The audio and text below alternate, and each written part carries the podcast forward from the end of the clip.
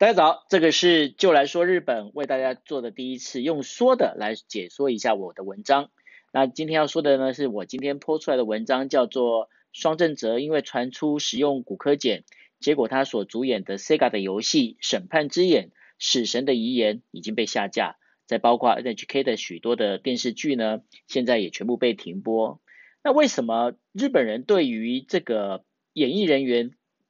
吸毒或者是犯了罪之后呢，这样的容忍度那么的低呢？其实是跟他们在整个商业体制上是有关系的。因为呢，在这个上面呢，他们必须这些演员最主要的收入来源全部来自于广告。那因为这些广告的内容跟广告它所能够呈现的东西，才是真正不管是呃。经纪公司或者是呃游戏厂商，甚至演员本身呢，都是一个很大的收入。所以一旦形象不对的时候，广告商不愿意投入，那这些公司第一个要做的，也就是必须要完完全全的去做止血的动作。那他把这止血做出来的一个最好的方式呢，其实就是把他所有的作品下架，避过风头。尤其是呢，在现在整个网络发达的一个社会里面。如果说没有赶快止血，一旦网络燃烧起来的话，后果要就就会变得更加的严重。